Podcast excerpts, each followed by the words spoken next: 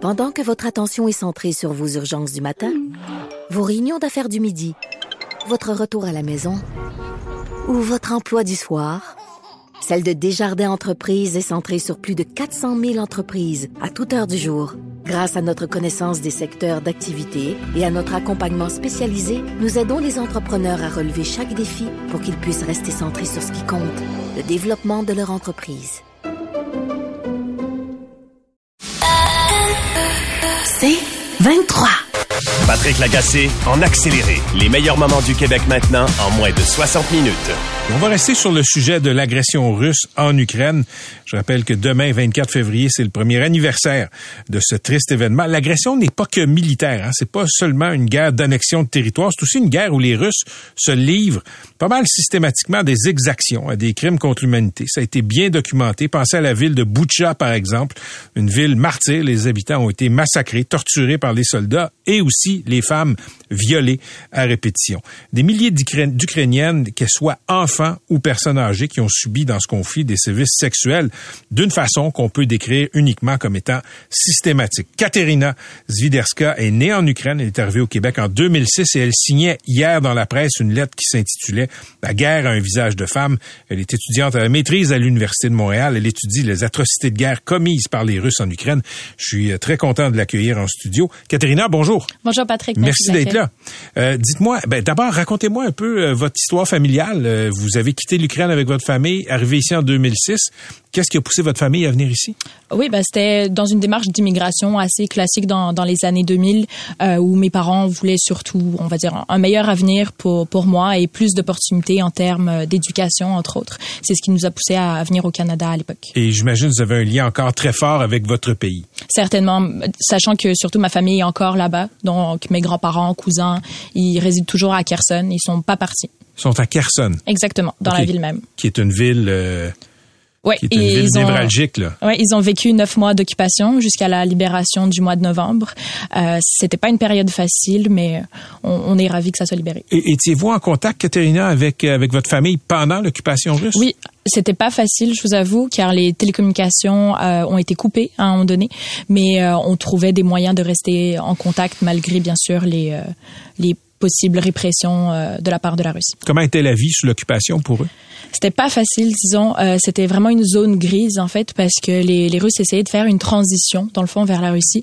Et donc, on passait d'une Ukraine libre à une simili-Russie, donc c'était vraiment pas clair. Et euh, mais on a senti, on va dire la, la pression monter chez les Russes vers le début de l'automne quand la libération approchait. Mmh. Mais on, voulait russifier. Je sais que les Russes tentaient de russifier des territoires, même en imposant la monnaie. Euh, est-ce que est-ce que ça a fonctionné? Pas particulièrement. Disons, les, les chiffres mentent, bien évidemment. Les chiffres mm. russes ne sont pas exacts.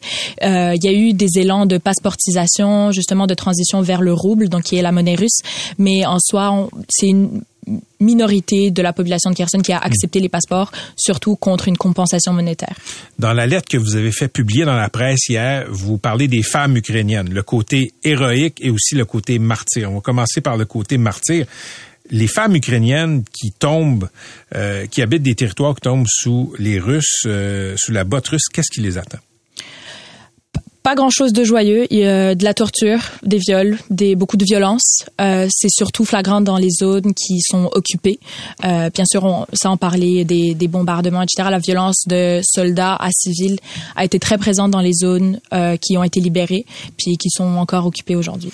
Et euh, quand, quand, je disais que c'était systématique, euh, vous citez une responsable de l'ONU dans cette lettre, euh, Katerina, qui dit que les, les, soldats sont pas seulement équipés d'armes, sont équipés de Viagra. Exactement. En fait, les, les témoignages de ces femmes, mais aussi d'hommes et, et d'enfants affluent euh, dernièrement et témoignent donc des, des soldats qui utilisent ça de, de, manière très systématique. Donc, tout ce qui est violence sexuelle et torture. C'est un sujet qui est très, très dur. Pourquoi vous en faites une sorte de sujet d'étude? Je pense que c'est important d'étudier les, les, atrocités de guerre parce que c'est vraiment l'aspect humain qui compte. Euh, et moi, personnellement, en tant qu'Ukrainienne aussi, ça me permet dire de, de mettre des, des, termes aux choses que je comprendrais pas personnellement. Donc, bien que ça soit difficile euh, émotionnellement, mmh. ça, ça, me permet de prendre aussi du, du, recul par rapport à ce sujet absolument central dans, dans la guerre d'agression. Vous expliquez aussi, euh, Katerina euh, Swiderska, que dans cette guerre, les femmes ont pu prendre dans la société ukrainienne une place qui n'était pas gagnée avant la guerre. Exactement. En fait, la, la société ukrainienne, on va dire, n'est pas très égalitaire entre les femmes et les hommes. Il y a beaucoup encore de stéréotypes de genre qui sont présents, mais la guerre, un de ses effets positifs, si je peux le dire ça comme ça, mm-hmm. c'est vraiment l'émancipation des femmes euh, et on, on voit qu'elles deviennent vraiment à, à, égalité en fait avec les, les hommes. Et, et, vous parlez du rôle que les que les seuls que les Ukrainiennes ont pris euh, dans l'armée ukrainienne. Ça, c'est vraiment intéressant. Dites-nous comment, comment ça a changé les perspectives en Ukraine. L'armée ukrainienne euh, est constituée à un cinquième, il me semble, de, de femmes. Donc, c'est autour de, de 60 000 euh, en termes de chiffres.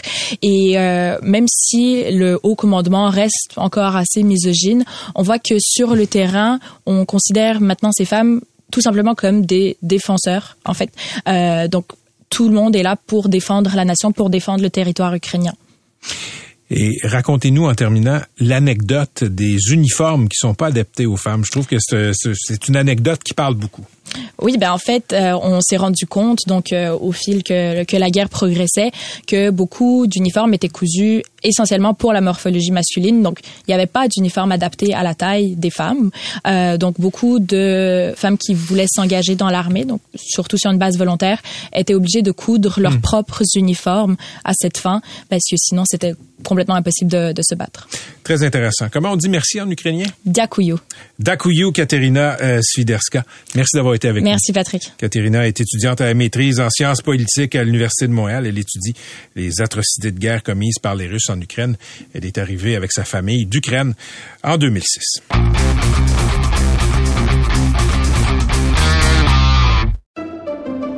Pendant que votre attention est centrée sur cette voix qui vous parle ici, ou encore là, tout près ici, très loin là-bas, Celle de Desjardins Entreprises est centrée sur plus de 400 000 entreprises partout autour de vous. Depuis plus de 120 ans, nos équipes dédiées accompagnent les entrepreneurs d'ici à chaque étape pour qu'ils puissent rester centrés sur ce qui compte, la croissance de leur entreprise. Demain, 24 février, on va marquer le premier anniversaire de l'invasion russe en Ukraine. Président Poutine a souligné ce qu'on appelle là-bas la journée du défenseur de la patrie dans un stade rempli à craquer à Moscou. Le journaliste Paul Gogo, qui est euh, correspondant à Moscou pour le journal français Ouest France, y était. On le rejoint à Moscou. Paul, bonjour. Oui, bonjour. Donc, vous étiez au stade euh, Loujniki, pardon, pour le rassemblement d'appui des Russes au président Poutine. Est-ce que c'est un rassemblement spontané? Alors oui, effectivement, j'étais dans ce stade. Alors, ce rassemblement, il est, comment dire, à moitié spontané, à moitié pas du tout spontané. C'est-à-dire que pour le, Kremlin, l'objectif, il est simple, c'est qu'il y ait à la fin de la journée une image de Vladimir Poutine entouré des Russes, entouré euh, de, son peuple et soutenu par son peuple. Alors pour cela, ils font évidemment venir euh, des euh, militants, des, gens de son parti politique, des patriotes qui eux viennent évidemment de bon cœur dans ce stade. Mais pour s'assurer que le stade, qui fait quand même plus de 80 000 places, soit rempli, eh bien, euh, il faut voir un peu plus loin. Donc, il y a des gens qui sont payés. Alors, il y a quelques années, euh, c'était l'équivalent de, de, 300 roubles. Cette année, c'est 500 roubles. Hein. Ça représente vraiment euh, pas beaucoup d'argent. Euh, donc, ils sont payés pour venir assister à ces concerts et donc au discours de Vladimir Poutine. Et puis, la technique la plus connue, ce sont surtout les employés des grandes entreprises privées ou du service public qui, eux, sont contraints par leurs euh, euh responsables à venir assister euh, à cet événement. Je, je, me souviens d'un rassemblement euh, similaire dans un stade, je ne sais pas si c'était le même, là, il y a quelques mois, où il y a des Russes qui affirmaient, là, euh, qui racontaient ne pas savoir pourquoi ils étaient là. Euh, souvent des employés de l'État qui avaient été aussi euh, transportés par autobus. Donc, on peut dire que c'est pas totalement spontané comme rassemblement. Non, non, exactement, et vous avez raison, c'est en fait quelque chose d'assez courant en Russie. Hein.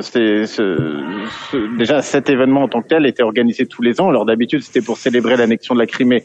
Cette année, c'est un événement un peu plus euh, militaire, on va dire, euh, mais il est toujours organisé de cette façon-là. Et c'est un peu un sport national en Russie hein, d'organiser des fausses manifestations, euh, des faux rassemblements avec des gens payés. Euh, pour les retraités, 500 roubles, euh, perdre trois heures dans sa journée euh, et gagner 500 roubles, et eh ben c'est un peu d'argent pour s'acheter de la farine, des pommes de terre. Enfin, c'est quelque chose qui, qui marche avec une certaine partie de la population. Et effectivement, encore hier, j'ai moi mon voisin hein, dans le stade ne savait pas lui-même ce qu'il était venu voir, et c'est moi qui lui ai appris qu'il était en train d'assister à un meeting de Vladimir Poutine. Paul, vous avez raconté sur Twitter que bon, à un moment donné, dans le rassemblement au stade, bon, vous avez décidé que c'en était assez pour vous. Vous avez tenté de quitter. Qu'est-ce qui s'est passé après? Oui, alors je me suis dit euh, parce qu'en fait je, je n'ai pas dit aux gens euh, qui étaient autour de moi que j'étais journaliste. Euh, donc j'ai un peu intégré un groupe. C'était un groupe hmm. d'un quartier de Moscou qui était venu ensemble. Et après le discours de Vladimir Poutine, je me suis dit bon bah là il est temps de partir. Et je me lève, je descends vers la sortie du stade et là quelqu'un m'attrape par j'avais un sac à dos et il m'attrape par la poignée de mon sac à dos et me retient.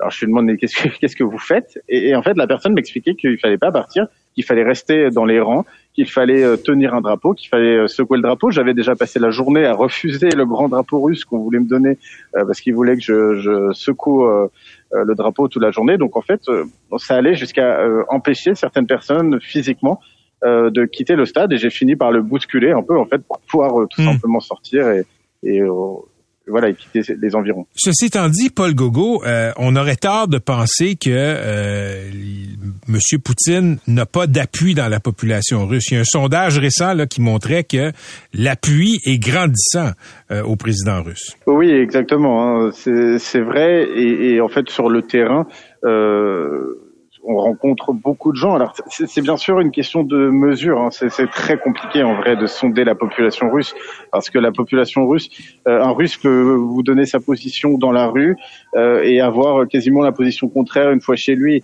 Donc en fait, ça demande beaucoup de temps pour comprendre la position d'une seule personne. Mais le fait est que dans la situation actuelle, euh, je pense que beaucoup de Russes se sentent un peu encerclés, euh, sentent que tout l'Ouest est contre eux. En tout cas, moi, c'est ce qu'on me dit hein. sur le terrain. On me dit mais pourquoi vous êtes contre nous?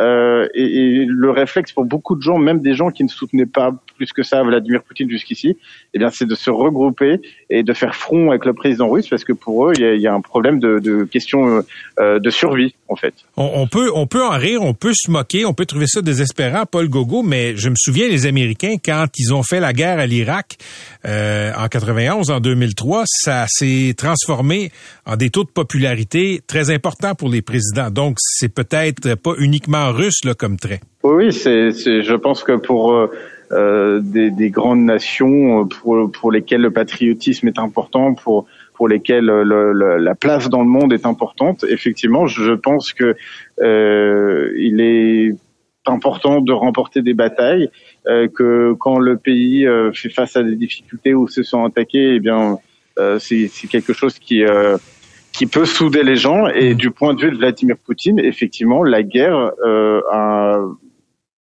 une, crée une sorte d'émulation patriotique et peut avoir un intérêt politique. Et c'est aussi pour ça qu'on commence à se dire que la guerre en Ukraine peut durer, euh, parce que ça peut être dans l'intérêt du Kremlin. Il y a, il y a des Russes qui s'opposent à la guerre en Ukraine, qui n'osent pas le dire. On le sait, il y a une répression et même une criminalisation de la dissidence. Mais Paul Gogo, les, les Russes qui appuient l'intervention en Ukraine, qu'est-ce qui les motive? Alors, c'est très compliqué parce que ces Russes-là, la première chose qu'ils vont vous dire, c'est euh, nous sommes contre la guerre, mais la guerre a été rendue nécessaire par l'OTAN, par les Américains, par la présence de néo-nazis en Ukraine. Hein, tout ça, ce sont les éléments de langage du Kremlin qui sont répétés.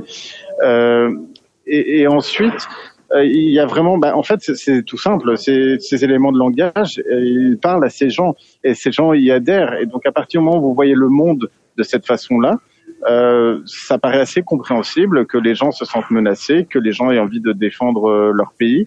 Euh, à cela, j'ajouterais aussi, parce que j'en ai rencontré beaucoup ces derniers jours finalement, euh, des gens qui sont très nostalgiques de l'URSS et qui ont quand même un côté un peu impérialiste et qui voient en Vladimir Poutine bah, quelqu'un qui est capable de répondre un peu à ses attentes, de recréer une sorte d'URSS moderne ou en tout cas de récupérer certains territoires euh, que certains Russes considèrent ne pas avoir d'autre identité qu'une identité russe. Donc, Paul, l'espoir en Occident là euh, que, euh, disons, la souffrance des Russes à cause des sanctions économiques face et fait dans la sphère politique euh, pousse peut-être Poutine à lever le pied.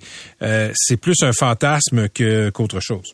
Euh, exactement, c'est la sensation qu'on a, surtout que les sanctions n'ont pas eu un effet incroyable hein, sur sur la Russie jusqu'ici. La Russie a plutôt bien su gérer cette situation. Alors le plus dur peut être à venir, mais pour l'instant, en tout cas, la Russie a fait face à tout ça. les Russes sont très résilients, ils sont prêts à faire face aux crises, ils savent faire face aux crises.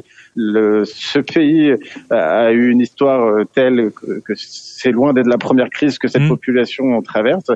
Euh, et, effectivement, euh, il semble que les sanctions, les pressions, ça Vladimir Poutine l'a toujours dit clairement, les pressions extérieures ne doivent avoir aucun effet sur sa politique personnelle. Et, et ça, c'est vraiment une règle euh, très importante pour lui et il l'applique tous les jours. Mais, mais la conscription de soldats russes, euh, les morts, les blessés de l'armée russe en quantité industrielle, est-ce que c'est ressenti dans la population?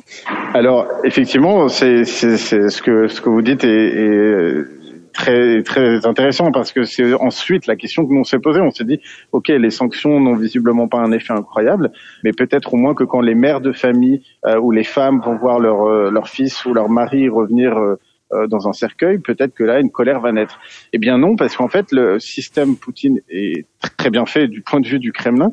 Euh, quand un corps revient, par exemple, dans un village, eh bien, l'enterrement, les cérémonies sont encadrées. Il y a un responsable politique, un responsable religieux, un responsable militaire, et tout le monde est autour de, de la mère de famille euh, ou de la, de la veuve pour l'encadrer et pour euh, faire de cet enfant, euh, de cet homme à qui généralement on remet une médaille à titre posthume, un héros. Et c'est sûr que pour une femme, euh, une mère de famille, vous n'allez pas lui dire, par exemple, que son enfant est mort pour rien. C'est quand les responsables régionaux viennent vous expliquer que votre fils est un héros, qu'il est mort en héros. Eh bien, évidemment, vous vous prenez parce que sinon, vous pouvez pas vous dire autre chose. Vous pouvez pas voir les choses d'une façon différente. Donc, pour l'instant, ces morts ne semblent pas avoir particulièrement d'effet. Euh, sachant que peut-être que les hommes qui seront morts, eux, dans le cadre de la, mobilisation et qui donc n'avaient pas choisi de rejoindre l'armée, euh, peut-être que là, il y a des familles qui ne vivront pas ce retour des corps de la même façon. Paul Gogo, en terminant, vous êtes correspondant à Moscou pour euh, des médias français, dont, le, dont le journal Ouest France. Au début de ce conflit, beaucoup de journalistes occidentaux ont quitté parce que c'était, disait-on, impossible de faire du journalisme là-bas. Est-ce que c'est dangereux pour vous de me dire ce que vous êtes en train de me dire? Alors, euh, pas forcément, parce que en fait, le Kremlin semble-t-il, euh, alors le ministère des Affaires étrangères russe, d'ailleurs, plutôt, semble-t-il, fait une sorte de ménage dans les médias, continue à nous surveiller de très près, à nous contrôler sur le terrain. On a de temps en temps des interrogatoires du FSB. Euh, pour autant, pour en avoir déjà parlé avec eux euh, au cours d'interrogatoires justement, euh, ils sont conscients qu'on n'a pas le, moins, le même point de vue sur les choses qu'eux, et il y a une sorte de tolérance qui nous est appliquée et qui n'est pas appliquée aux Russes, et notamment aux journalistes mmh. russes.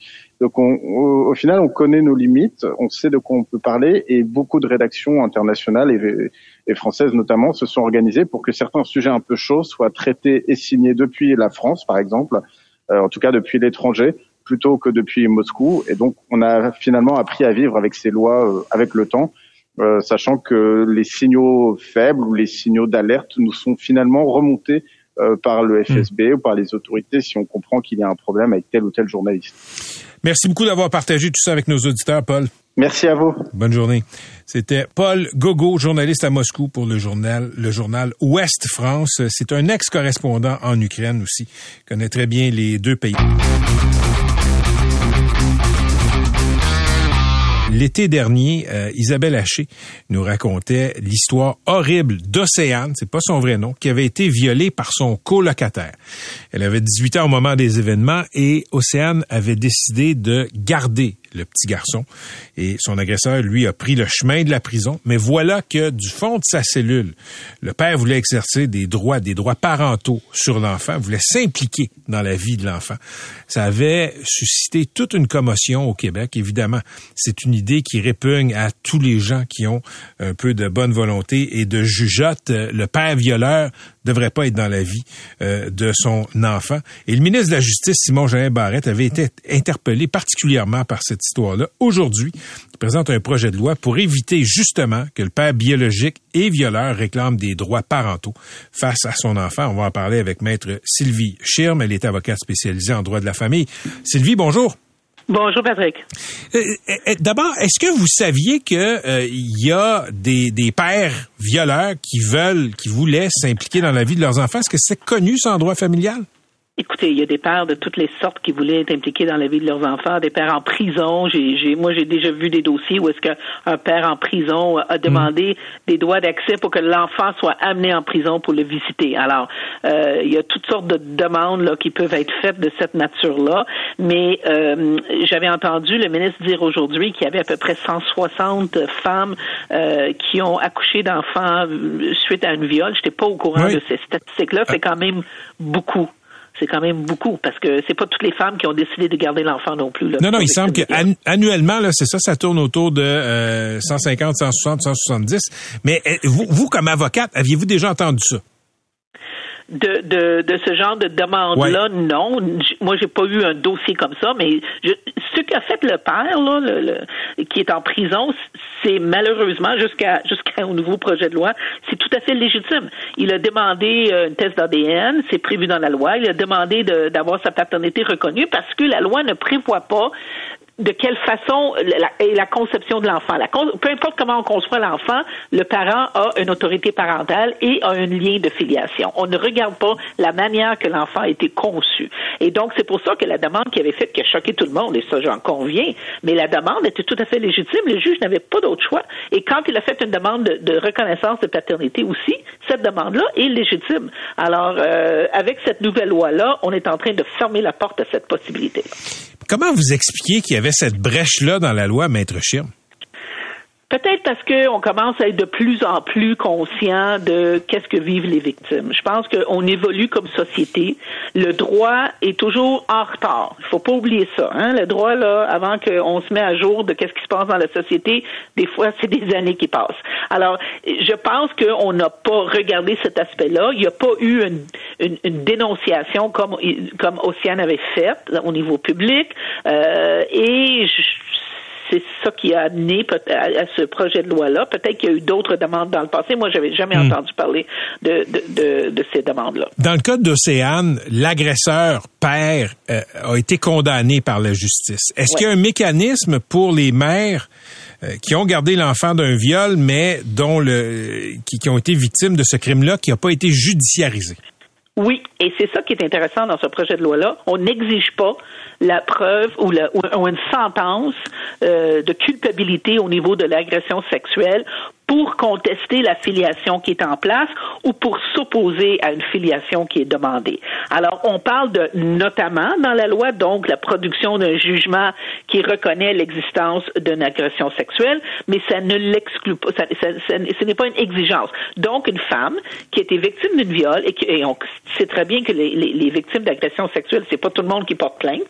Alors, qui a été victime d'un viol et qui n'a pas porté plainte pour le, pour le viol, qui a eu un enfant, peut utiliser ce, cette, les nouvelles dispositions pour demander que la filiation ne soit pas établie, pour empêcher la filiation de son agresseur. Évidemment, elle va devoir faire la preuve du viol, hein? mais euh, c'est une preuve qui ne sera pas hors de tout doute raisonnable, comme c'est le cas au hmm. niveau criminel. Ça va être la prépondérance de preuve et ça va être, comme souvent c'est le cas en droit de la famille, sa parole contre le sien. Alors, c'est, c'est, c'est, il va falloir faire la preuve de, cette, de, de ce viol-là et prouver que l'enfant a été conçu à même euh, cette agression sexuelle. Donc, faire la preuve comme tous les jours dans des causes civiles selon euh, le principe de prépondérance des probabilités. Est-ce qu'on est à 50% plus un des chances que ce soit vrai? Exactement. C'est la preuve là, qui, qui a faire, puis c'est le juge qui va avoir à trancher quelle est la version là, que le juge va croire pour appliquer son jugement. C'est vous la professionnelle, un, un, père violeur qui se fait nier la paternité comme ça, est-ce qu'il peut devoir quand même payer une pension alimentaire? Bon, ça, c'est l'autre l'affaire qui est dans la loi on, paye une pension alimentaire quand on a un lien de filiation. OK? Et c'est ça le défi, parce que si on n'a pas de lien de filiation, ce qui est le cas ici, parce qu'on veut empêcher la filiation, soit par l'enfant qui le demande, ou euh, c'est par le biais de l'enfant qui s'objecte ou qui le demande d'annuler la filiation existante, mais on, on prévoit une indemnité. Alors la loi prévoit clairement que celui qui est responsable de l'agression sexuelle doit contribuer à satisfaire aux besoins de l'enfant par le paiement d'une indemnité, je suis en train de vous lire l'article, à la personne victime de l'agression sexuelle, donc à la mère, qui a donné naissance à l'enfant. Cette responsabilité s'étend aux besoins de l'enfant de sa naissance jusqu'à son autonomie. C'est même pas la majorité, c'est à son autonomie.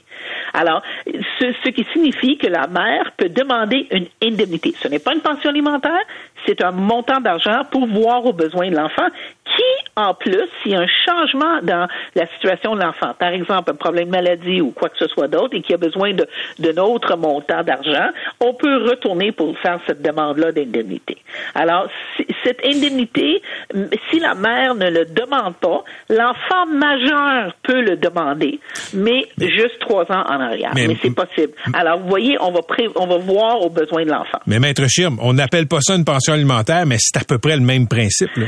Ben, je sais pas comment on va établir l'indemnité en tant qu'avocate. Là, quand je lisais ça, je me suis posé Oui. bien des questions à niveau de ça va être quoi l'indemnité. C'est sûr qu'on va peut-être s'inspirer des pensions alimentaires pour dire voici qu'est-ce que coûte un enfant euh, de- avec des parents qui gagnent X. Ça se peut fort bien, mais c'est quand même une indemnité. Alors cela permet euh, à ce que l'enfant, même s'il n'y a pas de lien de filiation, ait un, un montant d'argent pour voir à ses besoins. La même chose pour l'héritage. L'enfant, même s'il n'y a pas de, de- de filiation, peut euh, demander, euh, peut être considéré comme un héritier. OK. L'autre aspect du projet de loi 12, euh, Maître Schirm, c'est ce qu'on appelle la grossesse pour autrui, ce qu'on appelait avant là, le recours aux mères porteuses. On va baliser. Est-ce que vous trouvez que ce sont des balises qui sont euh, adéquates? Moi, je trouve que c'est très balisé, euh, ce qui est bien, parce que ici, il faut penser aussi euh, à la mère, il faut penser à l'enfant. C'est pas, c'est pas n'importe quoi faire ça. Hein? C'est, vraiment, euh, euh, c'est tout un contrat, comme on dit. Alors, il y a beaucoup de balises. Par exemple, euh, la mère porteuse doit, doit avoir au minimum 21 ans. La- il doit pas avoir un, un compte, un paiement à la mère. On peut payer certaines dépenses, mais il n'y a pas un, un, un honoraire qui lui est donné pour ça. Euh, il doit avoir une convention conclue avant même la grossesse, avant la conception. Il y a une consultation avec un- une personne psychosociale avant pour être certaine que tout le monde comprend qu'est-ce que cela implique. La mère euh, porteuse peut retirer son consentement en tout moment, à n'importe quel moment. Euh, et en plus, suite à la naissance de l'enfant, elle ne peut pas donner son consentement avant sept jours après l'accouchement. Donc, donc Puis- je, vous arrête, Maître Schirm. Elle pourrait Oui. décider que cet enfant-là qu'elle porte pour un couple, elle va le garder. Oui, définitivement. Légalement. Définitivement. Légalement. Et les parents d'intention ne pourront pas, à mon avis, Hmm. là, dans l'état de, de la législation, avoir un recours euh, contre elle. Alors, c'est un, c'est, c'est un contrat avec certaines conditions, mais je trouve qu'il est assez bien balisé. Les gens, en plus, doivent habiter au Québec depuis un an. Ça, c'est dans le but, c'est d'éviter là, qu'on ait des, des cas de mères porteuses de l'étranger qui viennent au Québec pour ça. Alors, il y a quand même ce- cela qui est là. Il y a, un il y a des recours également euh, qui sont possibles si, la, si le consentement n'est pas donné au bon moment, etc. Il y a beaucoup de technicalités, mais moi, je trouve que ça protège la mère, effectivement. Ça protège aussi l'enfant. Et euh, si les parents d'intention changent d'idée, eux, ils deviennent responsables. Il y a quand même une filiation qui va s'établir, même s'ils ne prennent pas l'enfant, ils vont être tenus à assumer les besoins alimentaires, de, comme pension alimentaire dans ce cas-là, de l'enfant. Alors, les parents d'intention, là, s'ils changent d'idée, il y a un prix à payer aussi pour ça. Der- dernier point que je veux aborder avec vous, c'est la question de la triparentalité. Il y a des voix qui s'élevaient pour que Québec reconnaisse que des fois des enfants pourraient avoir plus que deux parents. Euh, le ministre a fermé la porte. Est-ce que vous trouvez que c'est une bonne décision? Moi, je pense, moi, je regarde ça de, l'autre côté du spectre. Je regarde ça quand les gens ne sont plus ensemble et je trouve que le ministre a raison. Euh, je pense qu'on va soumettre un enfant à un, à un litige de garde entre trois parents. Il faut y réfléchir à ça. Faut pas. Je comprends qu'on veut donner le droit aux parents d'être impliqués, mais le- l'enfant qui va être pris dans un, un cas de litige, alors qu'on sait que le taux de séparation au Québec est 50% alors le, le, le couple qui s'éclate, c'est une chose, un trio qui s'éclate, c'est encore plus difficile. Qui va prendre les décisions par rapport à ça? L'école, l'éducation, comment on va faire ça? L'enfant va voir les enfants de quelle façon? Puis je me dis, si ces gens-là, ils sont bien ensemble, ils sont heureux, ils vivent dans la... Tant qu'il y a de l'harmonie, là, est-ce qu'on a besoin d'avoir notre nom sur un certificat de naissance? Probablement pas, parce qu'on va quand même jouer le rôle parental. Mais est-ce, en cas de, en cas de rupture, comment on va partager cet enfant-là? Alors, le, le trio, le troisième ou le tiers, dans certains cas, peut avoir certains droits d'accès. On en a déjà vu ça, des droits de contact.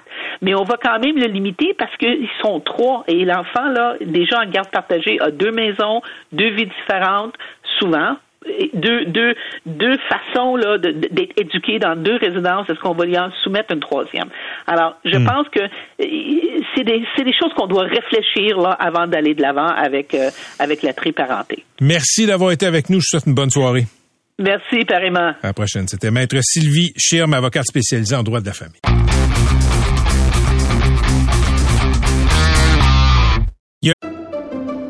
Pendant que votre attention est centrée sur vos urgences du matin, vos réunions d'affaires du midi, votre retour à la maison ou votre emploi du soir, celle de Desjardins Entreprises est centrée sur plus de 400 000 entreprises à toute heure du jour. Grâce à notre connaissance des secteurs d'activité et à notre accompagnement spécialisé, nous aidons les entrepreneurs à relever chaque défi pour qu'ils puissent rester centrés sur ce qui compte, le développement de leur entreprise. Un terme euh, qui a commencé à s'imposer dans les médias il y a peut-être une dizaine d'années environ, la radicalisation, les personnes radicalisées, ça concernait euh, ces, ces, gens qui sombraient dans l'islamisme radical, qui joignaient par exemple l'État islamique. Et pendant la pandémie, ben on a constaté une autre forme de radicalisation, des gens qui euh, croient que nous vivons dans une dictature sanitaire, que la pandémie a été arrangée en laboratoire avec le gars des vues. On voit qu'il y a beaucoup de gens qui sont enclins à sombrer là, comme ça dans une forme de radicalisation. Docteur Cécile Rousseau est pédopsychiatre, professeur à l'université McGill et chercheuse principale dans une étude qui a été publiée aujourd'hui, qui est rapportée dans la presse euh, euh, sur les personnes radicalisées. Elle est au bout du fil. Docteur Rousseau, bonjour. Bonjour, Monsieur Lagacé. Docteur Rousseau, euh, vous faites partie de l'équipe clinique de polarisation du CIUS du centre-ouest de l'île de Montréal. J'ignorais l'existence d'une clinique de polarisation. Qu'est-ce que ça fait, cette clinique? Écoutez, vous savez, c'est vrai aux États-Unis, mais aussi au Canada, que, euh, et vous le, vous le mentionniez au début, hein, que notre société est de plus en plus polarisée, c'est-à-dire qu'on se fâche, on vient rouge dans la face.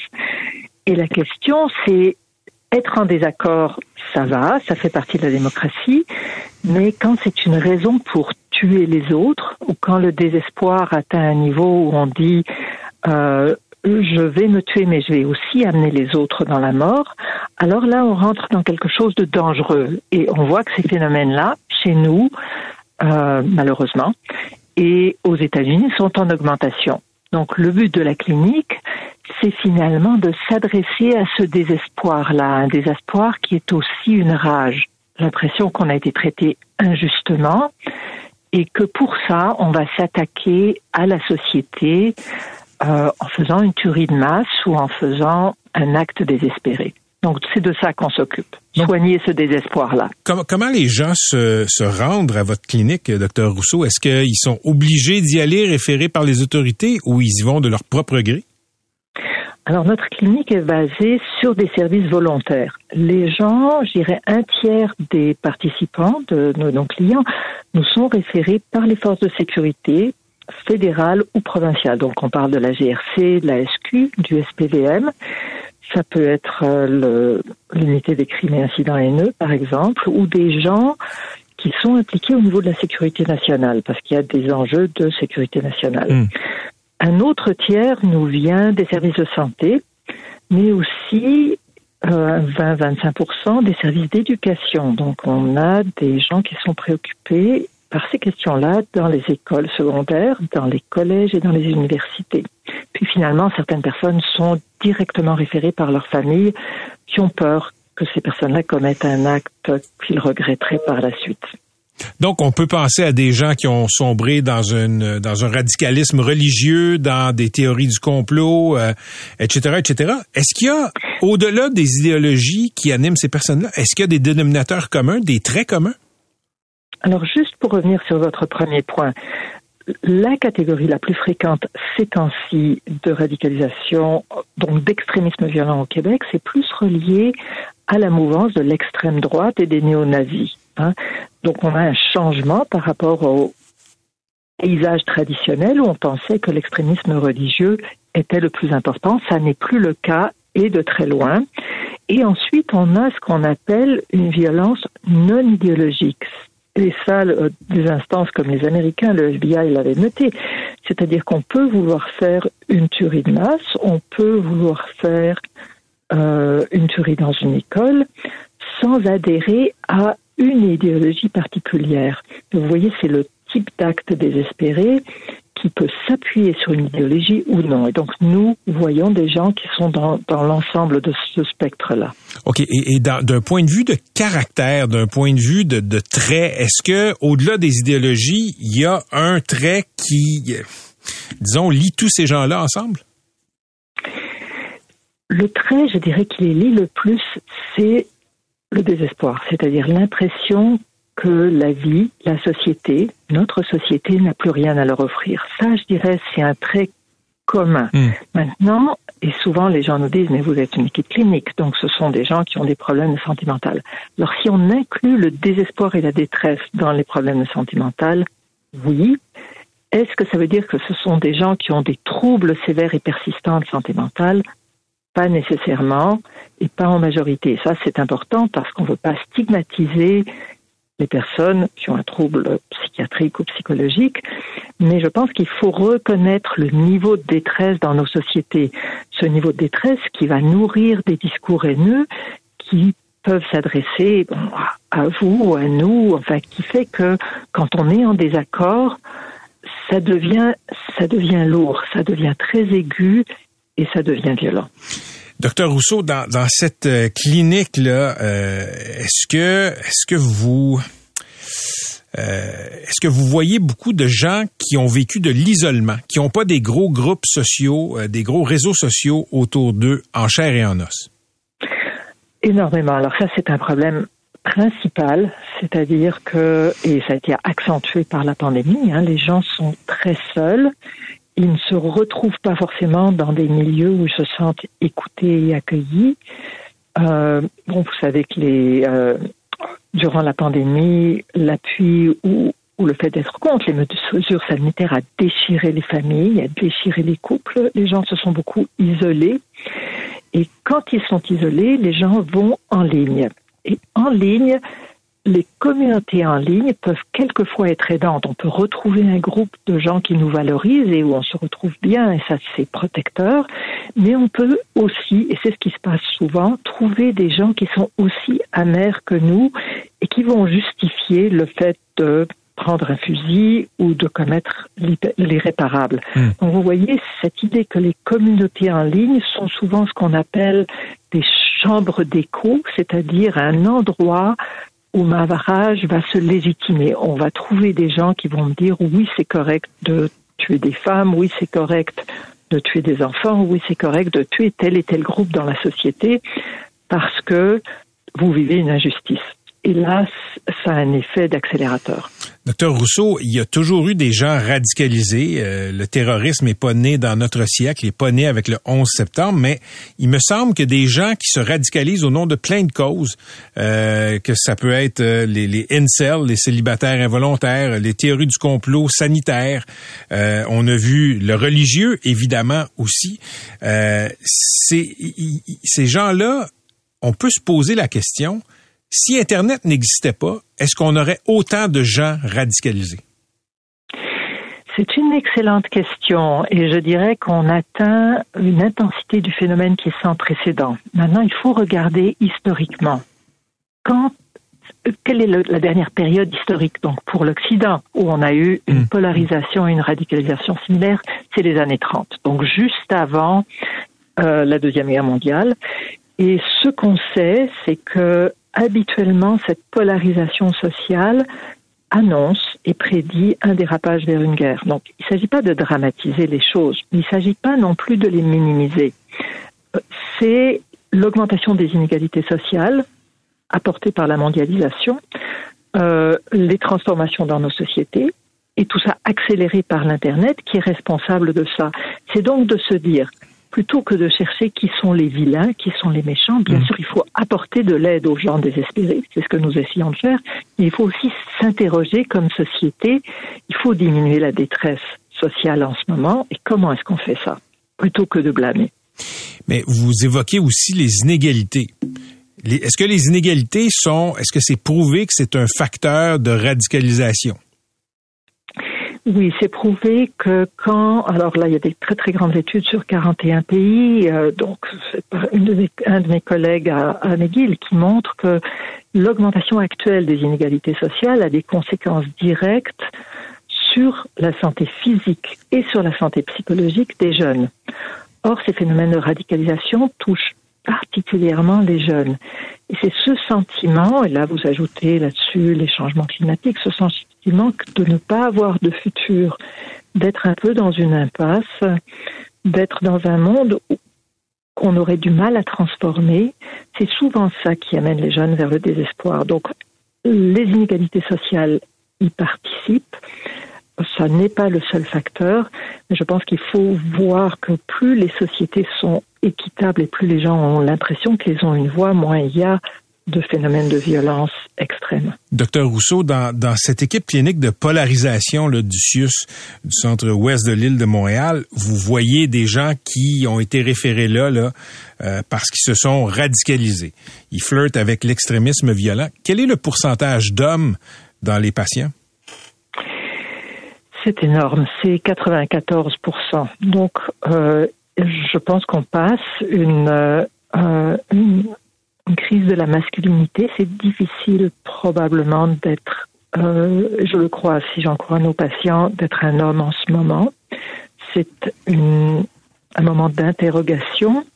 Et je pense qu'il faut penser à cette détresse des hommes et faire attention à certains des construits qu'on utilise, comme l'idée de masculinité toxique, qui peut donner à l'impression aux hommes que, que c'est parce qu'ils sont fondamentalement pas corrects. Alors je pense qu'il faut repenser. Nous avons une société en transformation. Ces transformations, bon, et bien sûr, je suis pour mhm. l'égalité des sexes, par exemple, et, et, et il se passe beaucoup de choses au niveau des genres et tout ça.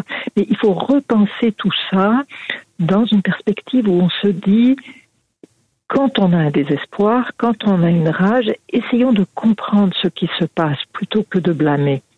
Et donc je pense que là, euh, au niveau des hommes, bon, le fait que ce soit une majorité de jeunes hommes, ça, ça n'a rien de nouveau et c'est présent dans la littérature et dans l'histoire depuis toujours. Euh, mais quand même, je pense qu'il y a une vraie détresse des hommes et qu'il faut s'y attarder. C'est euh, fascinant. Merci beaucoup d'avoir expliqué tout ça avec nos auditeurs.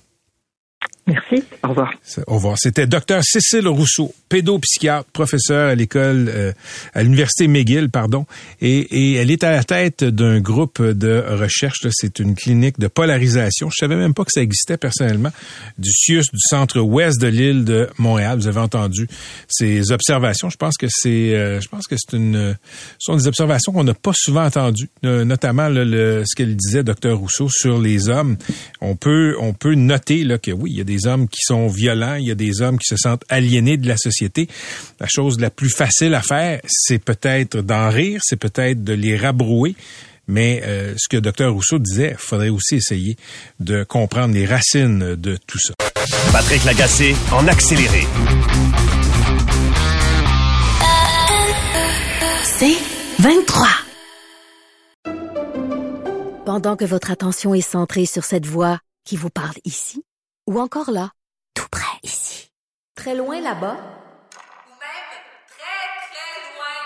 Celle de Desjardins Entreprises est centrée sur plus de 400 000 entreprises partout autour de vous. Depuis plus de 120 ans, nos équipes dédiées accompagnent les entrepreneurs d'ici à chaque étape pour qu'ils puissent rester centrés sur ce qui compte, la croissance de leur entreprise.